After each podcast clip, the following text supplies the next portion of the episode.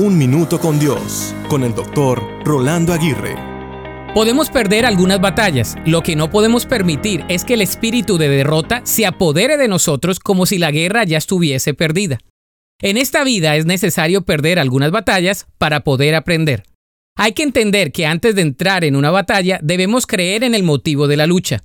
Habrán batallas que no vale la pena pelear y otras que con tenacidad y perseverancia se deben conquistar.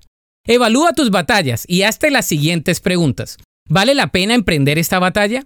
¿Cuál es el motivo? ¿Es necesario pelearla o dejarla ir? ¿Cuáles son las personas o relaciones que saldrán afectadas con esta lucha?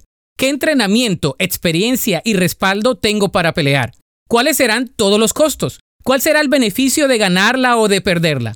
Estas son solo algunas preguntas que te ayudarán a emprender o no las batallas en tu vida. Dios nos recuerda una y otra vez que cuando estamos en su voluntad, Él es quien pelea nuestras batallas. La victoria y la gloria seguro que siempre estarán de tu lado porque le pertenecen a Él. De tal forma que deja que Él pelee tus batallas. ¿Lo dejarás pelear por ti?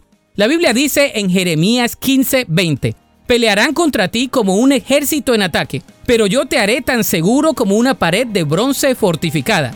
Ellos no te conquistarán, porque estoy contigo para protegerte y rescatarte. Yo, el Señor, he hablado. Para escuchar episodios anteriores, visita unminutocondios.org.